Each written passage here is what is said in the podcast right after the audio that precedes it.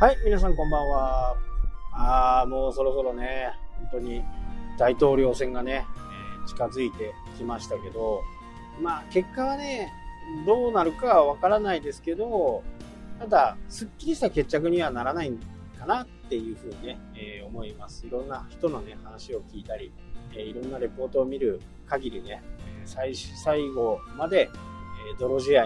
になってしまうような気がします。え一応、大統領選挙が終わった、終わる時にはね、え一応僕の予想はトランプが勝つかなっていうふうにね、え思っています。まあこれはね、もう結果はまだわからないですけどね、あまりにもマスコミのね、いい加減さ、もうメディアとしてはね、もう全くダメですよね。まあ日本はもちろんのこと、アメリカのメディアもちょっとひどすぎる。日本の僕がいろんな形で見てても、ちょっとひどすぎますよね。えことこの大統領選に関してはね、えー、Twitter、Facebook、ともにね、ひどい。まあね、あのニューヨークポストの記事をね、リツイートできないようにしちゃうんですから、俺はもうね、検閲、間違いありませんよね。さすがに日本はここまでやらない。まあ、アメリカかなっていうね。さすがにアメリカだなっていう感じはしますけどね。これは非常にね、今後もかなり大きくね、問題になるかなというふうに思いますよね。まあ、バイデン候補には有利なものは出すと。トランプ候補の不利なもの、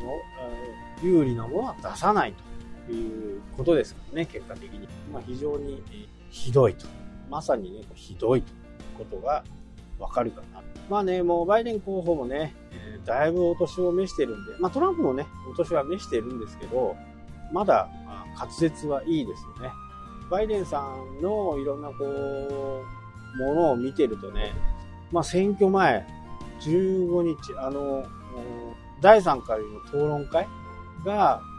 現地時間の10月の20日、22日にあったと思うんですけど、もう15日からね、選挙活動というか、まあ事務所、家にこもりっきりでね、どこにも出てこないと。まあ本来ありえないですよ。まあこの辺はね、いろんなものを調べていけば、その理由がわかると思いますけど、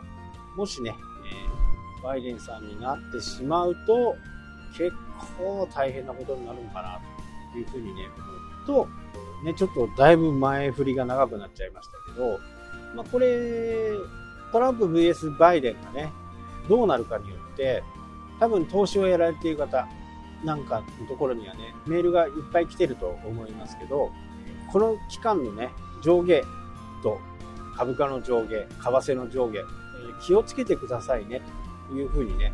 えー来てると思います。まあ、ここにね、えー大量の資金を投入してね、えーちょっと一旗あげようと思ってる人たちもいると思うんですけど、まあどうなるかね、はちょっと見ものですけどね。私はこうやってね、まあ一応オフィシャルの場でね、えートランプが勝つと言ってますから、僕はね、ちょっとトランプ勝つっていう方向で、今ね、ちょっとギャンブルをしてみようかなと思っています。まあそこでね、えーどんだけ儲け、儲けたかとか損したかっていう風なことはね、えーだいぶ後からになってしまうかもしれません、一応言ったからにはね、身銭を切って、そこに、え投資をしてみようかなというふうにね、思って。えー今日言いたかったのは、投資とかね、えーそういったものをする場合っていうのは、こう全体像を見ながらね、えーやっていくわけですよ。今後どうなるかとかね。ここ数日どうなるか。まあ、投資、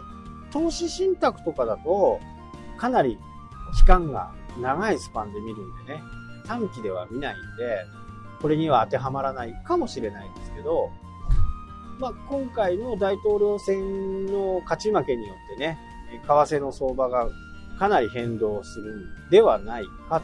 まあ、どっちが勝ってもね、ご祝儀相場っていうのはあるかもしれないですし、いきなり翌日下がってしまうっていうこともあると思うので、この辺のね、えー